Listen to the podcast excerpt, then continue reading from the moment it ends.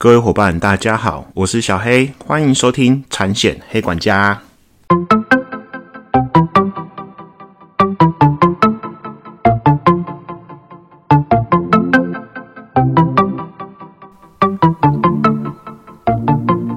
产险黑管家可以透过所有通路商家收听，不管你是 iOS 系统或是 Android 系统的手机，请搜寻产险黑管家。令小黑也在 FB 成立粉丝专业喽 p a c k e s 新商家的技术会在上面公告，有空也会在上面写一写有关于产险资讯的相关文章，大家可以在 FB 上搜寻产险黑管家订阅追踪哦。大家最近这周以来还好吗？有没有接收到什么新知识呢？认识小黑的人都知道，小黑有长期的阅读习惯，每个月啊大概看四本书吧。其实一开始看书是因为对于工作上有些困惑，以及身为主管，我觉得要看一些管理类的书，好，然后在工作上可能可以帮到一些忙，这样子才是有目的性的去挑书跟阅读。但是啊，从去年以来啊，我自己不再局限于看某一类型的书，什么书都看。尤其啊，对于心理学和经济学和哲学啊这些书籍啊，其实越看越有趣。自己本身以前在念书的时间，当学生的时候啊，其实很少看这类的书。那看完之后，真的觉得很有趣。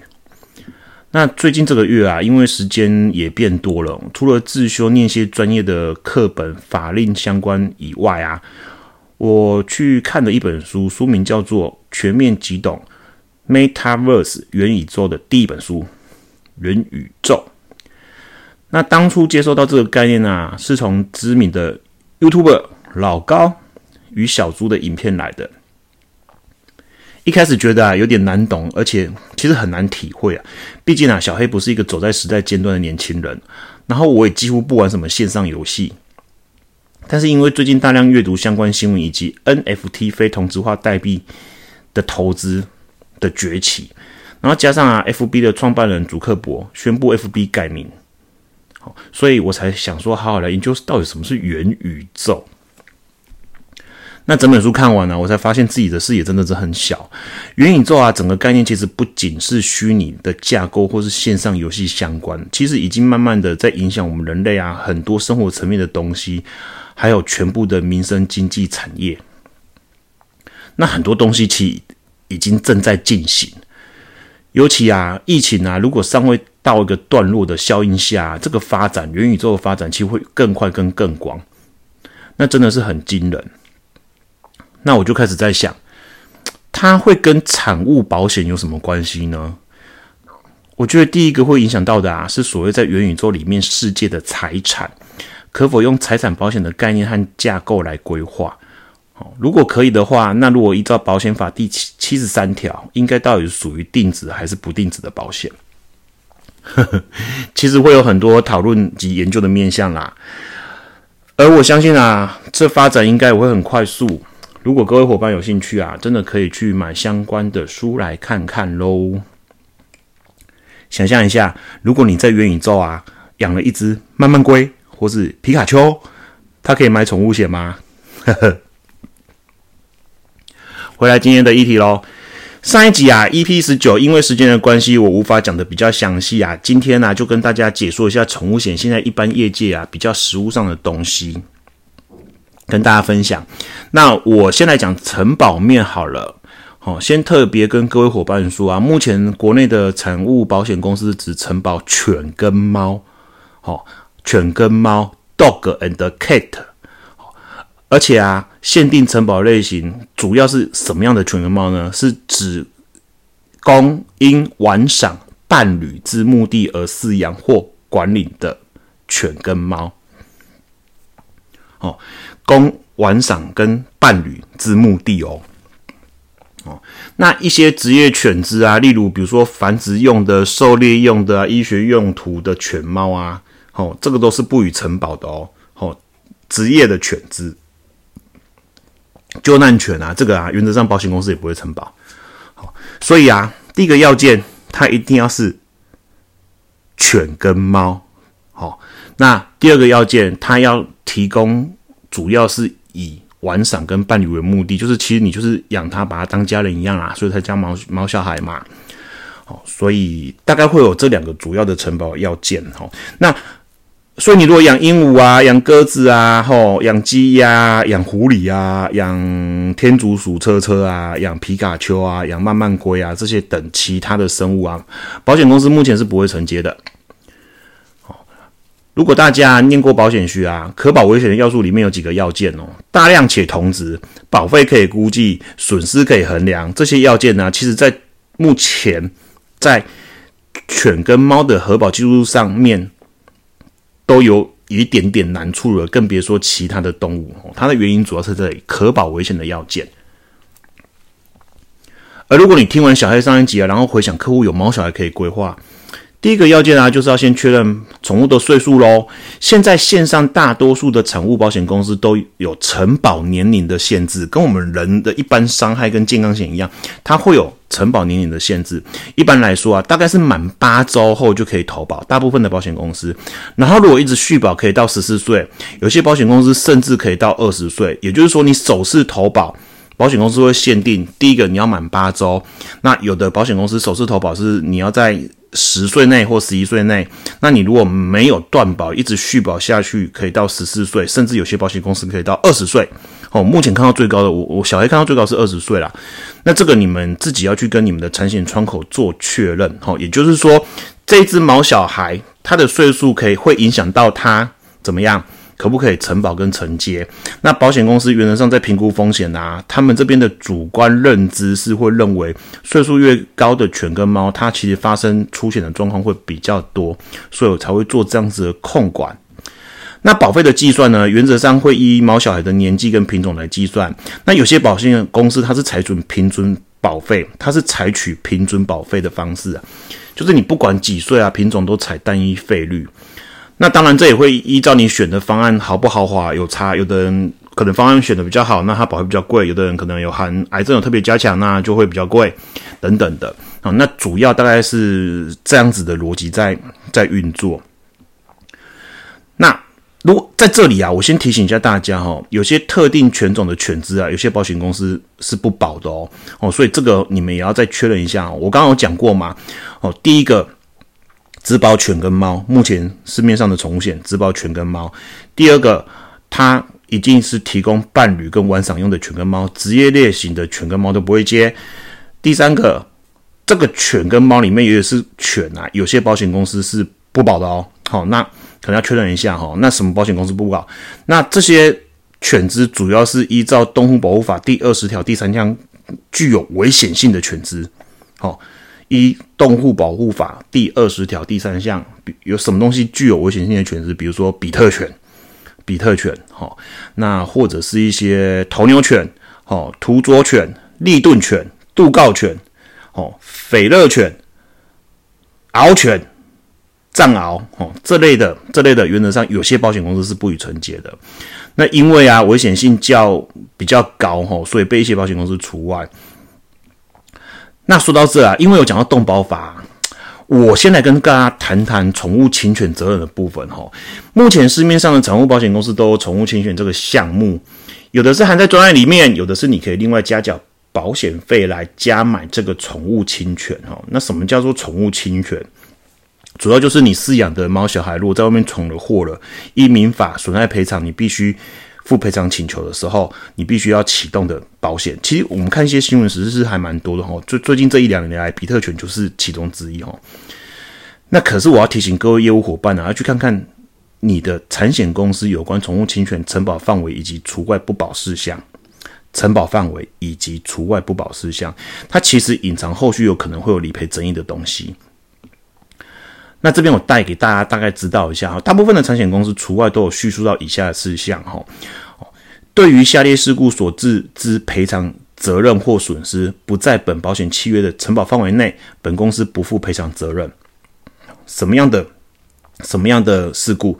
第一个，被保险宠物出入公共场所或公众得出入之场所，未由七岁以上之人陪同，或未采取适当的防护措施。第二个，具攻击性之被保险宠物出入公共场所或公众得出入之场所，未有成年人陪同或采取或未采取适当的防护措施。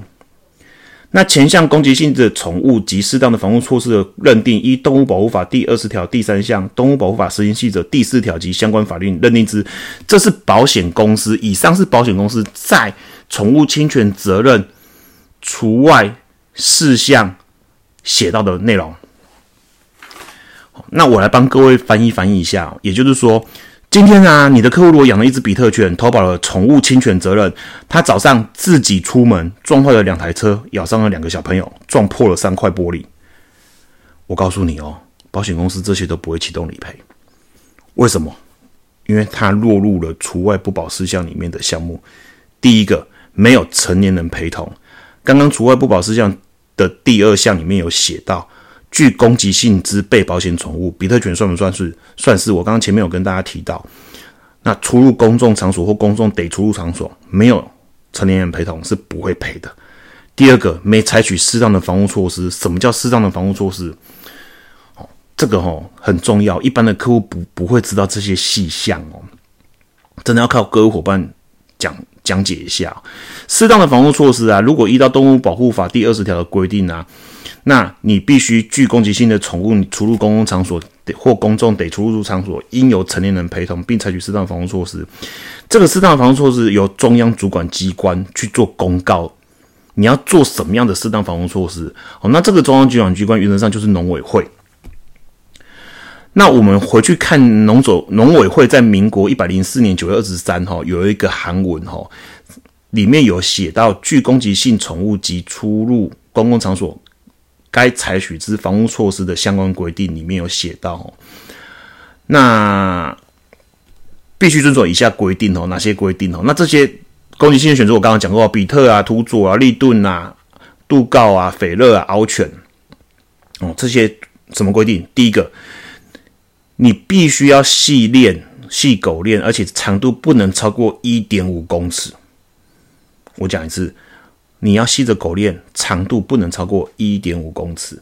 第二个，你必须要佩戴不影响散热的透气口罩，也就是你们有时候在路上看到一些比较大型的犬只，有些饲主会帮他戴着那个口罩嘛，就类似那种口罩。也就是说，这就是理赔会认定的适当防护措施。所以啊，就算你保了宠物侵权责任啊，不是一百趴都。赔付哦，它会有一些理赔的要件哦。这个，这个你们真的在销售的时候要跟客户稍微了解跟讲清楚一下，为什么呢？因为这就是理赔争议的来源之一哦。因为，呃，最近小黑也回去念一下保险学，里面有一个危险的所谓的因子跟因素，里面有一个危险的分类哈，叫做什么？代护性。危险要素，哈，那代护性危险要素就是，呃，它主要就在论述一件事情，就是说，呃，我因为我买保险了，或者是我疏忽了，所以我导致这样子的危险发生，哦，啊，像这个状况就是这样，哦，因为客户会觉得他买了保险会怎么样，反正他闯什么祸，保险都会赔，哦，可是他会有一些理赔要件在啊，那这个是你们业务员，我觉得应该要去了解的责任，哦，到最后呢，理赔争议就会引发成招揽争议，引发成招揽争议呢。损失的还是业务员你们自己本身哦，因为理赔他并没有错啊。所以啊，大家可以回想看看这几年新闻有在报比特犬伤人或咬死人事件哦。如果真的有保宠物侵权责任，真的会赔吗？所以每个案子的样态不太一样哦。有的案有的案子是呃比特犬已经怎样链子都链好了，可是他还是把人家咬伤了哦。那如果依照前面的定义来讲的话，他必须还要戴口罩诶，他戴口罩还有办法把人家咬伤。宠物侵权责任才会启动，所以真的能赔吗？这会有争议。那大家反过来想啊，如果你的比特犬用你用很粗的铁链把它链着，而且不超过一点五公尺，而且给它戴个口罩了，你都采取适当的防护措施了，它还是有办法伤到别人，这个保险才会启动。你知道吗？那这个保险启动几率有多低？哦，我本人认为是很低啦。其实产险公司市面上有些责任保险啊，会比这个好。如果真的有想兴趣想知道的伙伴，可以 email 给我。那因为时间的关系，我在这边就不会再多解说。而在理赔其他的方面呢，有几点也要帮客户注意哈。第一个啊，以我以前处理过啊，第一个牙齿，牙齿，我们都知道哈，其实毛小孩的牙齿一直以来都有很多就医的问题。保险公司的除外条款啊，共同啊都有一项哦，非因疾病或是伤害所引起的牙齿问题，非因疾病或是伤害所引起的牙齿问题哦，像他这样子写，其实很很广泛哦。如果我们正面表列这些除外事项，换句话说，就是啊，只要是疾病或意外所造成的，保险公司会予理赔。只要是疾病或意外所造成的牙齿问题，保险公司其实可以赔的哦。意外当然就没问题嘛，但问题来了，如果是疾病呢，一般来说会是什么？狗跟猫最常见的是什么？其实就是牙周病。牙周病，那就会有可以理赔，但是就回归到它是不是保前既有的疾病的问题。好，小黑再讲一次。一般来说，疾病会是牙周病。那刚刚前面有讲嘛，好，疾病跟意外所导致，它是会赔的哦。你不是疾病或意外导致的，它才不会赔。那牙周病是疾病，它符合理赔的要件，那就回去去看，那牙周病它是不是在这张保单购买之前就有的疾病？因为正常来说，牙周病不会因为你今天投保，明天马上就会生的病。它通常都是长年累月下来的，所以这就是争议性所在。所以上一集啊，小黑有跟各位伙伴提过，要保书上面的告知事项真的要写清楚哦。依据保险法第五十一条的前项，保险契约订立时，保险标的之危险已发生或是已消灭，其契约是这样无效哦。还有保险法第六十四条的告知义务也有相关规范，所以建议各位伙伴啊，遇到牙齿问题时，在招揽的时候就要跟客户说清楚。原则上，保前既有疾病，站在宠物险的除外条款里面也都是除外不会赔的。保险公司承保的是保后的疾病哦，不要因为招揽了一张可能不到一万块的宠物险，自己惹了一身腥牙齿问题。而谈到保险疾病啊，这里我也要提醒各位伙伴了。一般来说，这个商品都会有等待期。有关于疾病吼，疾病是三十天，那有的保险公司我们在卖癌症的吼，那癌症是九十天，它会有个等待期哦。哦，另外有一个要跟大家提的啊，就所谓的先天性疾病。其实毛小孩跟我们人一样，都会有一些先天性疾病啊。它的定义就是一出生就会有的疾病嘛，所以叫做先天性疾病。那之前比较争议的，比如说隐睾症。隐睾症哈，大家知道什么是隐睾症哈？在目前产物保险公司理赔对于这一部分的理赔啊，有的保险公司是直接写在除外事项哦。所以你们还是我还是强调，宠物险你们在销售的时候条款要看，承保范围看完之后，它的商品架构内容去了解之后，除外不保事项，拜托各位伙伴要稍微浏览看一下，不懂的可以打电话去问产险的窗口，或甚至产险的理赔。好，那有的保险公司啊，是把它认定为什么保前既有的疾病。也就是说，隐睾症它不是除外事项，就是保前既有疾病都是不会赔的。所以这边也要提醒一下大家，哦，要让你的客户知道这件事情。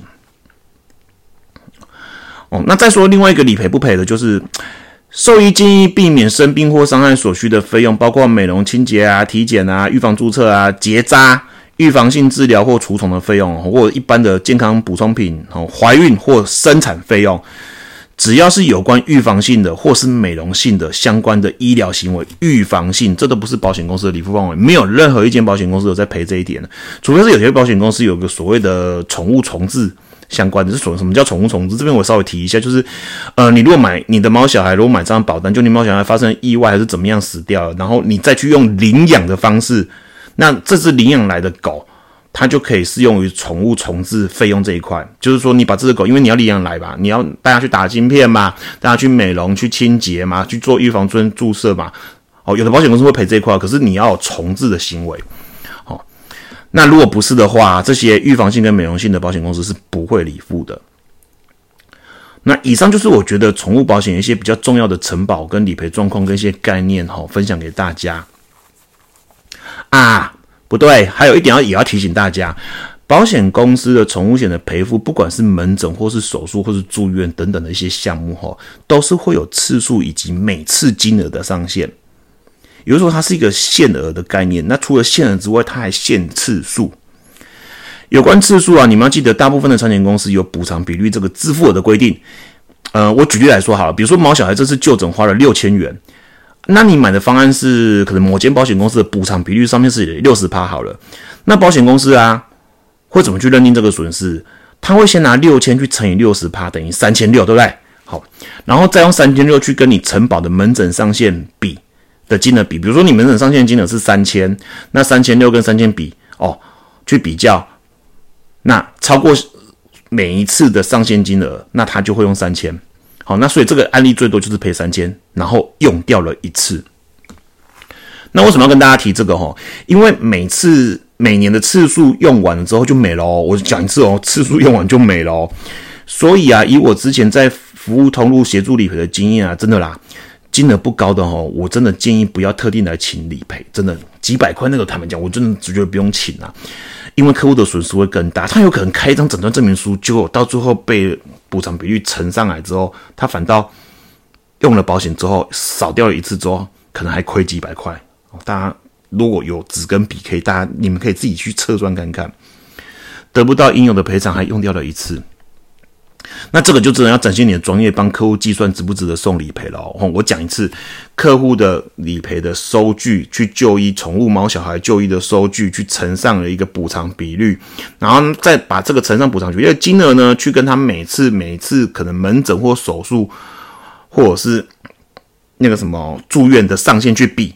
那比低的只赔低的，然后不超过上限为原则哦，所以它值不值得送这次理赔很重要。而且宠物险其实，在理赔面和保面来讲的话，都会去看说你出险的频率怎么样。你如果出险频，哎，大家不要忘记了哈，产险的商品原则上都是不会保证续保的商品，所以你如果出险频率高，有可能来年就被保险公司婉拒了。好啦，今天大概就分享到这。之后啦，小黑如果有机会啊，来开个实体课教大家好了。因为我觉得宠物险拿着拿着宠物来跟大家讲解哦，大家可能会比较清楚。在 podcast 上讲哦，真的很有限啊，请各位见谅喽。保险找业务，专业有温度。今天的节目到这，希望各位伙伴有学到东西。如果喜欢小黑的频道，另希望各位伙伴不吝啬给我五颗星以及评论，会是我持续往下创作的动力。欢迎透过。Apple、Google、Podcast、KK Bus 等频道订阅，而有任何问题询问或是指教，以及讲课活动的邀约，或是想听听产险其他内容，欢迎 email 到 fanamo 三一六雅虎 .com 打 tw。我们下集见，拜拜。